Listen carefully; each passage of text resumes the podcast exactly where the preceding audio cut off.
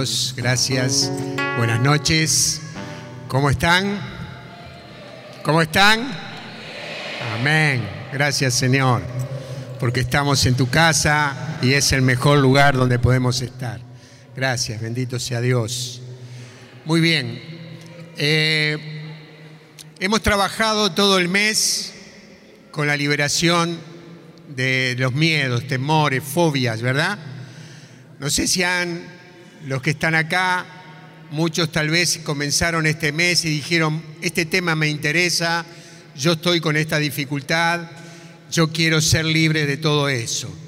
Y muchos, muchos yo sé, porque por experiencia propia, que fuimos descubriendo miedos y temores que teníamos y que no nos dábamos cuenta y que vivíamos con ello. Quiero felicitar a los hermanos que dijeron, voy a ir por esa por, esa solución para mi vida y también participaron de los dos talleres de liberación de miedo que tuvimos acá en el salón parroquial y que por todo lo que escuchamos Dios sobró eh, fuertemente en todas las personas que vinieron y Dios tocó eh, la vida, los corazones, los pensamientos de todos estos hermanos. Quiero darle gracias a Dios y alentarlos a que este solamente no sea un tiempo donde nos liberamos de, esto que ha atacado, ataca al mundo entero, a toda la sociedad, que estamos viviendo un tiempo justamente de eso, de, temores e inseguridades. Entonces, eh, darle gracias a Dios y que tengas presente que la misericordia de Dios se renueva cada día que hoy puede ser un día de cambios importantes para vos, querido hermano, querida, hermana, y que Dios puede obrar transformando tu manera de vivir. Eh, gracias, Señor. Yo le doy gracias a Dios porque Él es nuestro Padre. Perdón, lo de la cena también. Bueno, le damos gracias a Dios por lo, por lo que ha obrado en cada uno de ustedes y los alentamos a que sigan perseverando. ¿eh? El camino de la fe es un camino de, constancia, de perseverancia. Antes de seguir con este tema, eh, quiero anunciarles eh, con alegría que tenemos una cena el 28 de septiembre. Para los que nos ven por YouTube, por, por el, por este, el canal, también anunciamos esto de que el, 28 de septiembre tenemos una cena en Roldán, una cena que va a estar muy, muy buena. El precio de la tarjeta va a ser de 350 pesos. Todo estamos apuntando para empezar a construir nuestra casa en Tierra de Sueños 3. Anunciado esto, ¿eh? le damos gracias a Dios. Sabemos que vas a disfrutar de esta cena, así que anda pidiendo esa tarjeta algún hermano, algún servidor ahí para que te la vaya reservando. Mirá que el lugar es ahí.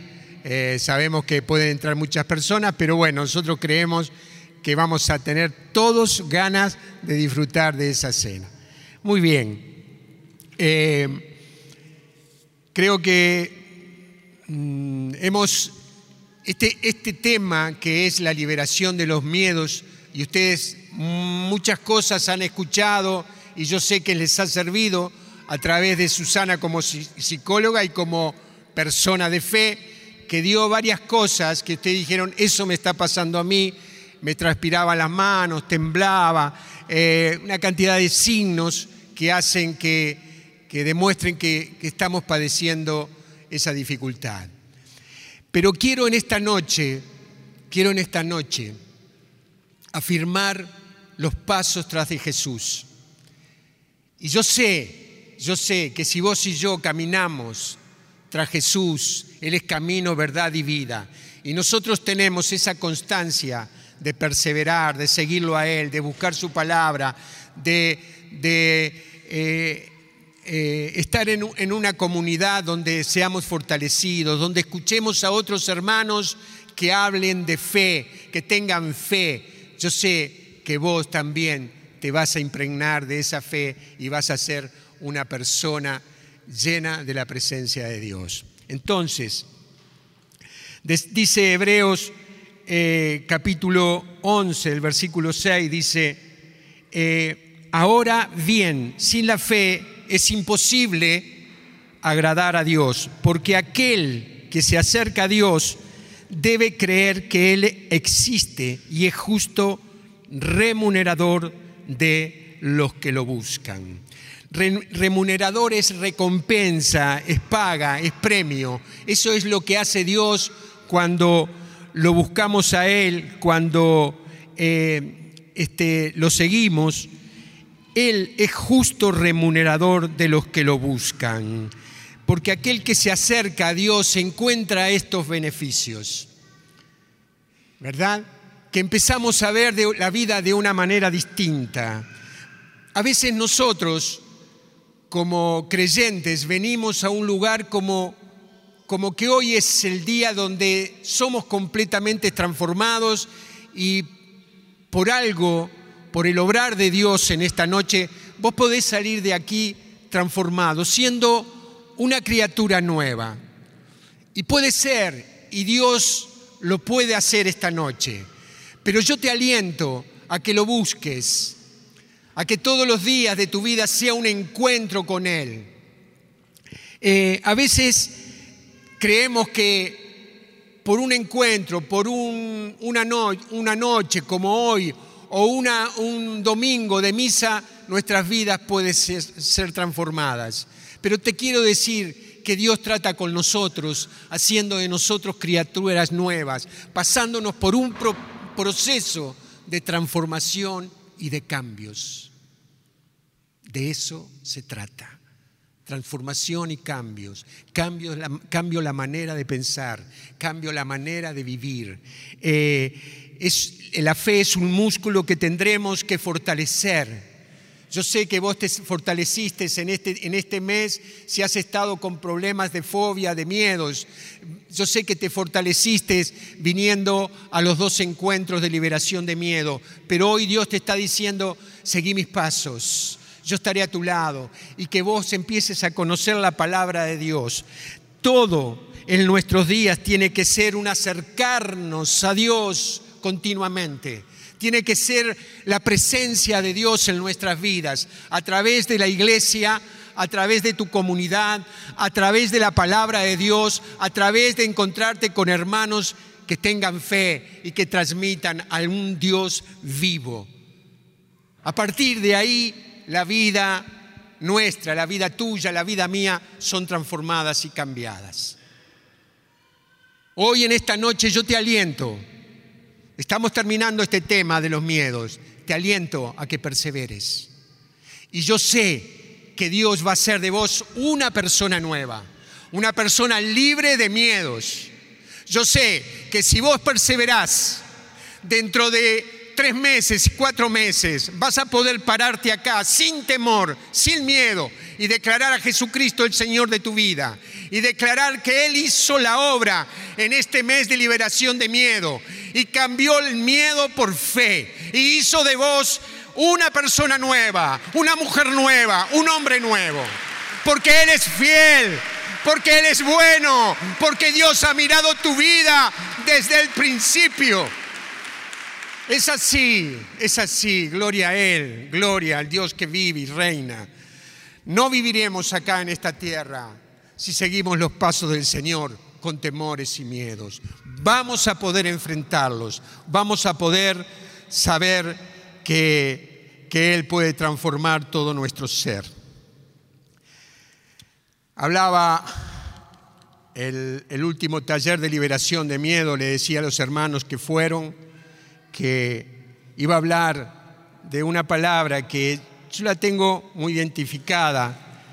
Eh, porque es una palabra que marca bien cómo estamos cuando tenemos miedo y cómo estamos cuando tenemos fe.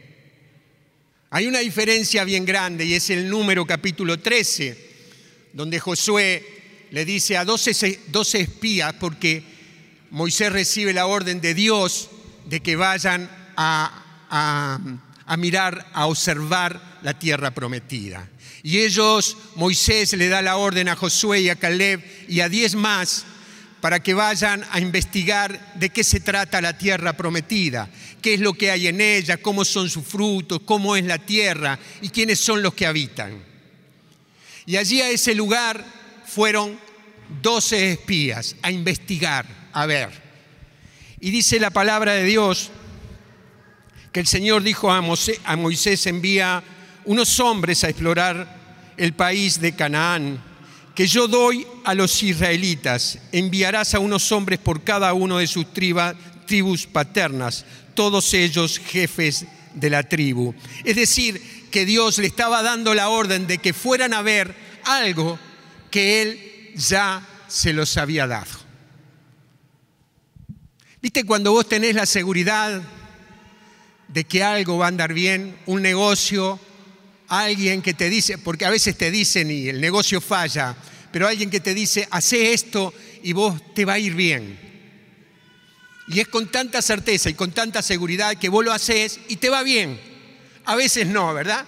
Pero acá el que está diciendo que es la tierra prometida es el mismo Dios.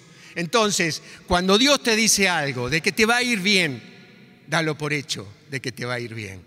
Y así fue que cuando Moisés los envió a explorar el territorio de Canaán, les dijo, suban ahí por el Negev y luego avancen hasta la región montañosa. Observen cómo el país, cómo es el país y si la gente que lo ocupa es fuerte o débil, escasa o numerosa.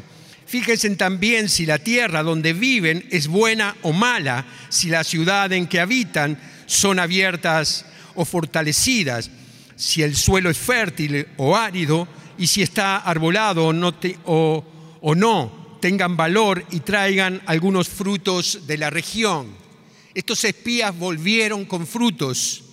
Trajeron un racimo de uva que lo tenían que traer de a dos. Era tan grande los frutos que daba esa tierra, tan rica, que eh, era, como dice, que mana leche y miel. Esa era la tierra que Dios había escogido para su pueblo. Y dice que al cabo de 40 días volvieron de explorar el país y entonces fueron a ver a Moisés y a Araón y a toda, y a toda la comunidad de los israelitas. Cadés en el desierto de Parán y les presentaron su informe al mismo tiempo que le mostraban los frutos del país. Y les contaron lo siguiente, presten atención. Fuimos al país donde ustedes nos enviaron. Es realmente un país que emana leche y miel. Y estos son los frutos. Pero, qué poderosa es la gente que ocupa el país. Sus ciudades están fortalecidas y son muy grandes. Además vimos allí a los anaquitas, los amalecitas, habitan en la región de Negev. Los hititas, los jebuseos, los amorreos ocupan la región montañosa y los cananeos viven junto al mar y a lo largo del Jordán. Este fue el primer informe que dieron 10 de los, de los 12 espías que habían ido. un informe donde hablaban y, y decían cómo era la tierra. Y la palabra dice, pero. Ese pero frena todo. Viste, cuando vos estás entusiasmado y alguien viene y te dice, pero, mira que hay tal dificultad hay tal problema. Pero eso fue lo que dijeron estos diez espías. Todo es bárbaro. Es una tierra rica, hay de todo, pero aparece el problema. Para los que no tienen confianza, para los que no tienen fe, está el problema. Y dice en el versículo 30 que Caleb, un hombre de fe, porque el hombre de fe anima, alienta, si vos sos un hombre de fe en tu familia y estás con alguna dificultad, con algún problema, yo sé que vos vas a alentar a tus hijos, yo sé que vos vas a alentar a tu cónyuge para decirle, vamos que podemos, se puede, lo lograremos, vamos hijos, aunque haya, no te haya ido bien en el examen, yo sé que la próxima vez lo vas a salvar. Yo sé que saliste a buscar trabajo desde temprano y no conseguiste, pero no te desalientes, seguí buscando. Un hombre de fe alienta constantemente a su familia y en la comunidad que está. Toma la mano del hermano que tenés al lado y decirle te aliento, te aliento. Yo sé que tal vez viniste con alguna dificultad, pero yo te aliento, ¿eh? yo te aliento a que perseveres, a que sigas. Y dice que Caleb trató de animar al pueblo que estaba junto a Moisés, diciéndole, subamos enseguida, subamos enseguida y conquistemos el país, porque ciertamente podremos contra él. Miren ustedes las palabras de un hombre de fe. Vayamos, dice, eh, diciéndole, subamos enseguida. Caleb ni siquiera quería planificar la conquista de la tierra. Subamos enseguida porque esa tierra es nuestra. Cuando uno tiene fe, sabe que podrá tener mil dificultades en la vida, pero que si vos sos perseverante y vas para adelante y tenés fe, en algún momento los cielos se abren para vos, para tu familia, para lo que sea. Amén. Bendito sea Dios.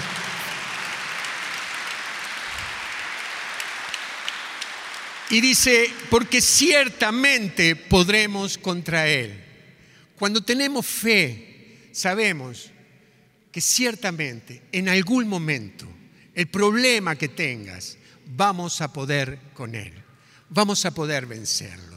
Hay personas como nosotros, con mi esposa, que durante 10 años luchamos, pero yo sabíamos, porque nos habíamos encontrado con este Dios vivo, todopoderoso, que transforma vidas, y también sabíamos que en algún momento, en algún momento, íbamos a ser conquistadores, en algún momento íbamos a pisar la tierra prometida. Diez años, pero no dejamos de perseverar si estás hace años luchando con esa dificultad, con ese problema, quiero alentarte a que sigas perseverando. Dios es fiel, Dios es bueno. Tal vez está tratando con algunas cosas tuyas para que sean cambiadas definitivamente, pero que te lo va a dar, te lo va a dar. Amén, bendito sea Dios. Pero dice que los hombres que habían subido con él replicaron, no podemos atacar a esa gente porque es más fuerte que nosotros y divulgaron entre los israelitas falsos rumores acerca del país que habían explorado, diciendo, la tierra que recorrimos y exploramos devora a sus propios habitantes. Toda la gente que vimos allí es muy alta. Vimos a los gigantes, a los anaquitas. Son raza de gigantes. Nosotros nos sentíamos como langostas delante de ellos y esa era la impresión que debíamos darle. Tremendo. A mí me duele el que pensaba hoy y oraba y le pedía a Dios que tal vez muchos de, muchos de ustedes se puedan sentir como langostas, no sé si como langostas, pero alguien despreciado, alguien no valorado y me dolía y me quebrantaba, como diciendo, soy lo último, no tengo esperanza, no tengo, no tengo la gracia de Dios, sé que no voy a salir de este lugar. Y esto era lo que sentían estos diez espías que habían ido con Caleb y con Josué, como langostas. Se sentían como langostas y dice la palabra que esa es la impresión que le debíamos dar es que cuando vos te sentís langosta, el otro te ve como langosta. Si vos te sentís poquita cosa, vas a hacer poquita cosa para el otro. Pero cuando vos te parás firme, como hija de Dios, como hijo de Dios, vos sos hija de Dios, hijo de Dios. No estarás bien vestido porque no estás bien económicamente pero dentro tuyo hay una roca firme que es Cristo Jesús y eso te da dignidad en cualquier momento. Vos no sos una langosta, vos sos imagen y semejanza del Dios Todopoderoso que vive y reina por los siglos. Él es nuestro Dios, roca firme, está acá adentro. No soy langosta, soy imagen y semejanza del Dios vivo. Y dice que, dice la palabra de Dios, que entonces la comunidad en pleno prorrumpió en fuertes gritos y el pueblo lloró aquella noche. Los israelitas protestaban contra Moisés y Araón y toda la comunidad les decía, ojalá hubiéramos muerto en Egipto, ojalá muriéramos en este desierto, porque el Señor no quiere, nos quiere hacer entrar en esta tierra donde caeremos bajo la espada.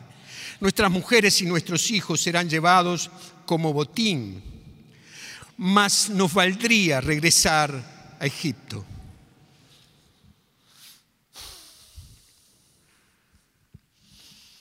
Volver al pasado. Estaban tan, tan desacomodados, tan desacomodados, que querían volver a la esclavitud, querían volver al lugar de ser prisioneros de ser esclavos. Mira hasta dónde te lleva el enemigo que vos querés anhelar lo que, el lugar donde sufriste, donde padeciste. Esto le pasaba a esta gente que estaba desconfiando del Dios vivo, el Dios que le había mostrado signos, prodigios y milagros desde el momento que Moisés fue tocado por Dios para sacarlo, sacar al pueblo hebreo de, la esclavitud. Y esta gente estaba a los gritos y llorando. Y pensaba esto también, que muchas veces nosotros gritamos y lloramos también. Y les puedo decir que en la semana hay una o dos veces que Dios quebranta mi corazón y mis lágrimas se caen. Pero yo sé que hay cosas que tengo que cambiar y voy por ellas y trato de cambiarlas y de que no sean igual. Pero la emoción, la emoción no es lo que cambia tu vida. Lo que cambia tu vida y la mía es la fe, la fe la fe que transforma. Sin fe es imposible agradar a Dios. El hijo pródigo estaba con el barro hasta acá, con olor a cerdo, comía de la comida de los cerdos. Y en un momento él se paró y no lloró, sino que dijo, ¿qué hago acá? Este no es mi lugar, en la casa de mi padre hay de todo, hacia allí iré, yo sé que mi padre me recibirá, yo sé que mi padre me espera, hacia allá voy, no vivo más en este lugar de los cerdos. En un momento la ficha se le cayó. En un momento él se dio cuenta de que ese lugar no era el lugar donde él tenía que habitar pero no lloró. Y a veces nosotros creemos que llorando las cosas cambian. Y no dejes de llorar, no dejes de llorar, porque Dios nos ha puesto lágrimas para que las derramemos. Y si vos llorás muchas veces es porque tu corazón está sensible porque Dios lo ha tocado.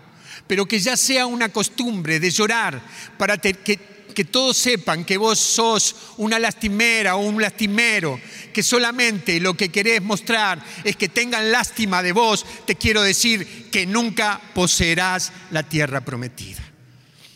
Es por fe, es por fe. Pues yo, yo puedo llorar, pero yo me levanto en fe. Volveré a la casa de mi padre, sé que ahí hay de todo.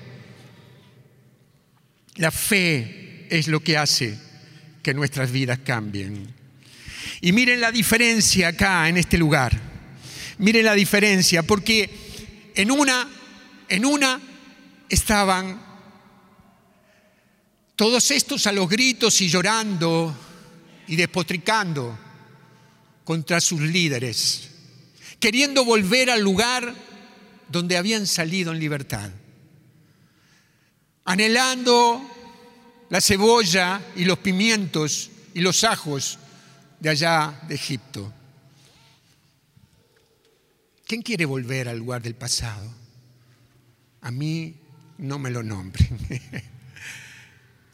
¿Quién Dios ha rescatado de ese lugar? Yo sé que acá hay hermanos, y la verdad, por gracia de Dios, muchísimos que han sido transformados, que estaban en lugares de muerte, en lugares de pobreza, en lugares con sus familias destruidas y Dios ha hecho la obra de transformar sus vidas y hoy están siendo levantados y tienen vidas preciosas. ¿Quién de ellos quisiera volver al pasado? Ninguno.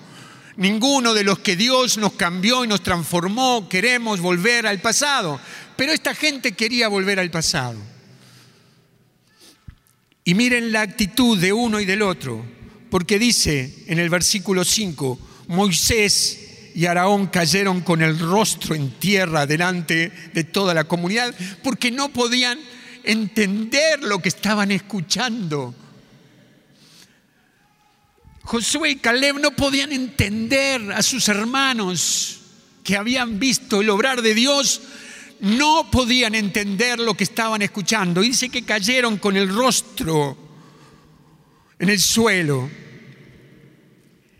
Y dice que Josué, hijo de Num, y Caleb, hijo de Lefné, que estaban entre los que habían explorado el país, rasgaron sus ropas, dijeron a toda la comunidad de los israelitas, la tierra que hemos recorrido y explorado es extraordinariamente buena.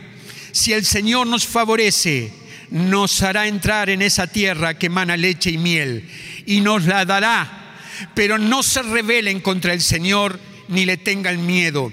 La gente del país, porque los venceremos fácilmente. Su sombra protectora se ha apartado de ellos con nosotros. En cambio, está el Señor de los ejércitos. No le tengan miedo respuestas de dos personas de fe, llenas de fe, llenas de la presencia de Dios, que hacían ver que esa tierra ya les pertenecía a ellos. No era nada más que de ellos, era de ellos. Ellos ya estaban viviendo en ese lugar. No físicamente, pero sí espiritualmente, porque Dios se la había prometido. Y cuando Dios te promete una cosa, tomala y vivila como que ya es tuya. Y si a vos en la oración, en el encuentro con Dios, Dios te revela algo que va a ser para vos, empezá a vivirlo, porque eso viene. De alguna manera, eso viene. Y eso, y acá vemos las dos diferencias. En Mateo capítulo 7 hay dos casas. Eh,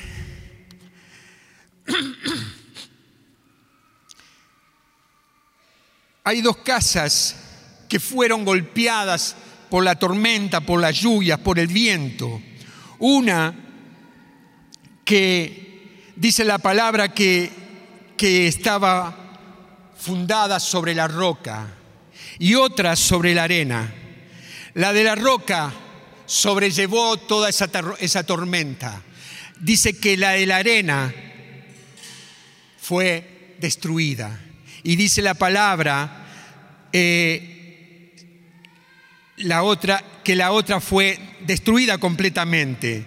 Y, y pienso esto, todo depende de en dónde está fundada tu vida.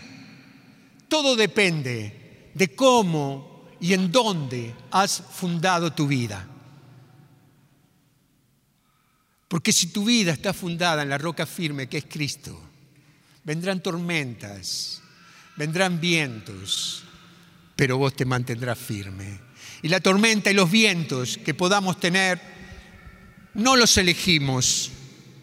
No decimos si los quiero o no los quiero, pero sí podemos elegir a quién miramos cuando vienen esas tormentas. Si ponemos nuestra mirada en Cristo Jesús o ponemos toda la mirada en las dificultades y en los problemas.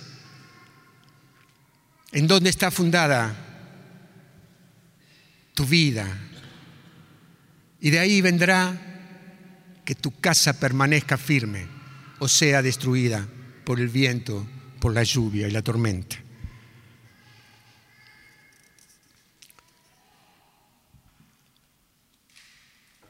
Dos situaciones completamente distintas. Personas llorando y gritando, creyendo que no había posibilidades ninguna, y otros dos confiando de que Dios iba a hacer su obra.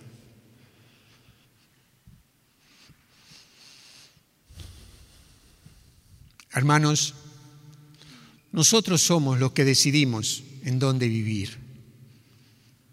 Nosotros. Nosotros decidimos de qué forma vivir, cómo vivir. Si llenos de tristeza, de abatimiento, de desesperanza, o confiados en el Dios que vive y reina. Cuando Lázaro, el Señor llegó y le dijo, corran, corran la piedra, el Señor dijo, Lázaro, sal fuera. Y Lázaro salió de ese lugar y dice que estaba atado, atado completamente por ese ropaje de muerte. Y cuando sale afuera, me imagino que los, los que estaban ahí, que ya estaban en el velorio, porque hacía cuatro días que había muerto, cuando lo vieron salir afuera, no sé cómo se habrá movido así de a poco, porque estaba completamente atado, yo estoy seguro de que todos los amigos, los familiares, ah, familiares habrán dicho, vive, sorprendido, está vivo, está parado ahí. Y sí, Lázaro estaba con vida. Él respiraba, escuchaba, sus órganos funcionaban, estaba con vida. Y nosotros podemos tener vida, pero no desarrollarla. Señor Jesús dice que Él ha venido a traernos vida y vida abundante, ¿verdad? Lázaro tenía vida, pero el Señor dice, desátenlo para que pueda caminar. Y muchas veces nosotros podemos estar atados porque los pensamientos siguen atrapados en el pasado por las cosas que nos pasaron. Hoy podemos estar en, la tumba por nuestros pensamientos y nuestra forma de vivir. Estamos con vida, respiramos, vemos, escuchamos, pero estamos atrapados dentro de la cueva de muerte. Y el Señor viene a decirnos hoy, quiero que tengan vida y la tengan en abundancia. Y tener vida en abundancia es ser prosperado en todas las áreas de nuestras vidas, es vivir sin temor, es vivir con esperanza, es vivir con alegría, es vivir como un verdadero cristiano, que aunque las tormentas vengan, yo sé que mi Dios vive por los siglos de los siglos y Él es fiel, Él es fiel para sostenerme en los momentos de dificultad. Yo sé que pueden venir las dificultades más grandes, pero mi Dios me ha prometido que Él estará conmigo en todo momento vida es una vida. Hoy podemos estar parados y quedarnos acá durante mucho rato, pero no generar nada. Y los días pueden pasar y lo que hemos generado es muy poco. Hemos generado muy poco en nuestra familia, hemos generado muy poco en nuestro trabajo, hemos generado muy poco en nuestra, en nuestra comunidad, hemos generado en la sociedad muy poco. Estamos con vida, sí. Vamos, hacemos los trámites, nos levantamos, tomamos unos mates, desayunamos. Pero vida abundante, vida de deseos, de transformar lo que tengo al lado, de transformar mi barrio, de transformar mi ciudad, el lugar donde vivo. Eso es tener vida, de proclamar a Jesucristo el Señor que me ha dado vida y vida abundante. Lo decido yo, porque Dios no solamente te ha dado vida, querido hermano, te ha dado vida abundante. Y Él está esperando que vos te muevas, que vos decidas ir a la tierra prometida. Como Josué y Caleb, la tomaré. Hace tiempo que no he tomado la tierra que Dios me ha dado, pero a partir de hoy yo decido tomar esa tierra. Yo pongo la planta de los pies en ese lugar. Yo me declaro un conquistador. Yo me declaro desatado. Yo me declaro con vida abundante. Porque mi Señor es grande. Porque Él es bueno. Porque Él es fiel. Amén. Gloria al que vive. Él es mi Dios. Eterno es su nombre. Gloria a Él. Santo. Por favor, ponete de pie. Porque yo sé que vamos a ser desatados. No hemos venido acá para sentirnos como langostas.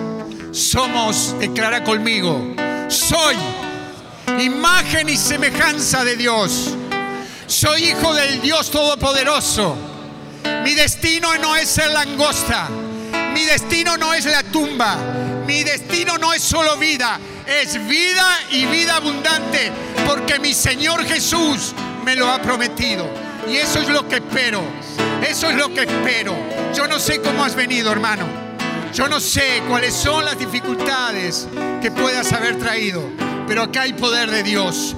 Dios está en medio de nosotros. Y si vos tu corazón se entrega completamente a Él en esta noche, yo sé que Dios hará transformaciones y cambios de vida. Bendito sea Él. Adoralo. Dale la gloria a Él, al que vive. Levanta tus brazos. Decile gracias Jesús. Gracias. Tú me has dado vida y vida abundante. Hasta ahora he padecido por temor de no querer ir a la tierra que tú ya me has dado. Pero yo declaro que en esta noche se levanta un hombre, una mujer lleno de la presencia de Dios. Y mi rumbo es tomar la tierra que tú me has dado. Amén. Gloria al que vive.